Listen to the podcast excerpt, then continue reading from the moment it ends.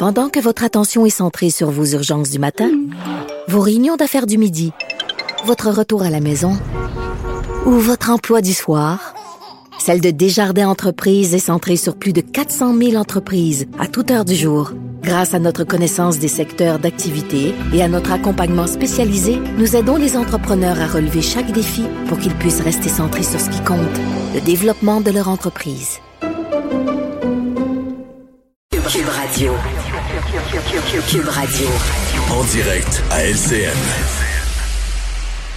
Salut Richard. Salut Jean-François. Hey, on a touché vraiment le fond de la poubelle, le fond de la canisse avec des manifestations devant les hôpitaux. Hein.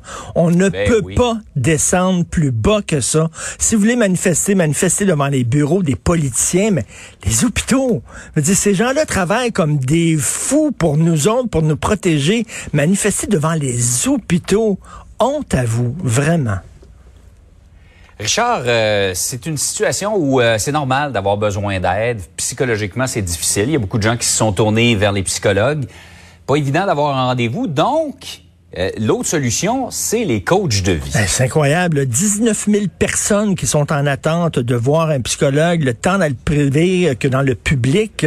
Euh, écoute, ça peut prendre jusqu'à deux ans à avoir un rendez-vous. Puis comme tu le dis, Jean-François, on est dans une période où il y a une, une explosion de, de déprime, de dépression. Même des gens qui sont solides, qui ont jamais eu de problème dans leur vie, trouvent ça très difficile. Alors, t'imagines quelqu'un qui a des problèmes. Écoute, t'imagines toi quelqu'un qui est soit schizophrène ou même pas le très, très dépressif, mettons, qui va voir un coach de vie. Gérard, Ouais. comment ça, ta face longue de même, voyons donc? Après la pluie vient le beau temps, hein? Alors, une de perdue, dix de retrouvée, hein? Plus qu'hier, moins que demain. Gérard, tu vois ça? Là, il y a des, le, le monde est divisé en trois. Il y a ceux qui voient le verre à demi vide, ceux qui voient le verre à demi plein et ceux qui voient la bouteille. Il faut que tu sois ça, Gérard. faut que tu vois la bouteille. Alors, relève tes manches, vise les étoiles et c'est toi le champion. Pas sûr que c'est une bonne chose, vraiment. Pas sûr que la personne va sortir. J'ai un doute. Et lorsqu'on fait, là, lorsqu'on récapitule, il y a une pénurie d'enseignants. On le voit. Il y a une pénurie de travailleurs dans le milieu de la santé. Il manque de psychologues. Ça prend deux ans à voir un psy. Il y a des pénuries de main-d'œuvre partout. Hey, ça va bien au Québec, hein? On l'a, le modèle québécois, hein? C'est un sacré bon modèle. M'a dit, ça va bien.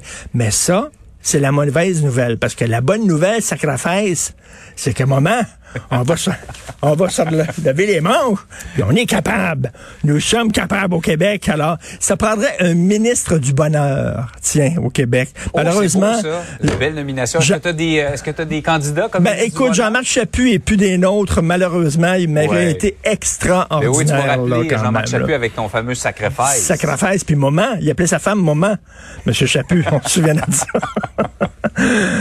Par ailleurs, euh, la qualité de notre français dans nos, euh, dans nos établissements d'enseignement, est-ce qu'on peut permettre un logiciel de correction dans les examens? Ben oui. Ben oui. Hey, écoute, le quart des étudiants du cégep euh, ne maîtrisent pas leur langue au cégep.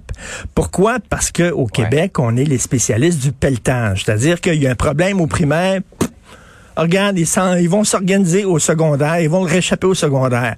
Le gars, il y a des problèmes au secondaire, ils vont le réchapper au cégep. Le gars, il y a des problèmes au cégep, ils vont le réchapper à, à l'université. Et là, on se ramasse avec des gens qui manifestent devant les hôpitaux. Tu sais. Alors, euh, à un moment donné, et, là, on dit, ben, pour les aider à passer, au lieu de, tu sais, au lieu de la barre est là, on va amener les gens à- au niveau de la barre. Non, on va baisser la barre. On va permettre des logiciels de correction dans les examens. Et là, tu as la ministre de l'Éducation supérieure, Mme Mécan, qui dit pas une mauvaise idée, ça. Pas une mauvaise idée. Ça, c'est comme si on permettait les drogues aux Jeux olympiques. En disant, t'es pas capable de courir dans un temps record, tu peux te doper. Prends des pilules, il n'y a aucun problème. Moi, je trouve qu'on devrait même accepter que les gens écrivent de façon phonétique. Éléphant, E accent aigu, L E accent aigu, F E N. Ouais, ça sonne éléphant, c'est correct. Tu vas passer, il n'y a pas de problème. vaguement Ça se rapproche d'éléphant. C'est tellement difficile le français. Alors moi, écoute, ça me déprime. Je veux dire, on devrait relever le niveau plutôt que toujours, toujours, toujours l'abaisser. Un peu d'exigence, Ouais. s'il vous plaît. Et on se magasine des beaux problèmes, Richard, parce que je parlais avec quelqu'un qui est dans le monde de l'enseignement la semaine dernière, qui me disait, elle travaille au primaire, et elle me disait qu'il y a des élèves de troisième année, à cause des retards qu'on a eus là, depuis 18 mois, qui ont de la difficulté à lire. Et tout commence avec la À lecture. lire. Quand on a des problèmes au départ, là, ça annonce un parcours difficile. Ben, euh, regarde les courriels qu'on reçoit parfois. Bonne Richard, journée. passe une belle journée. Vous êtes capable. Salut.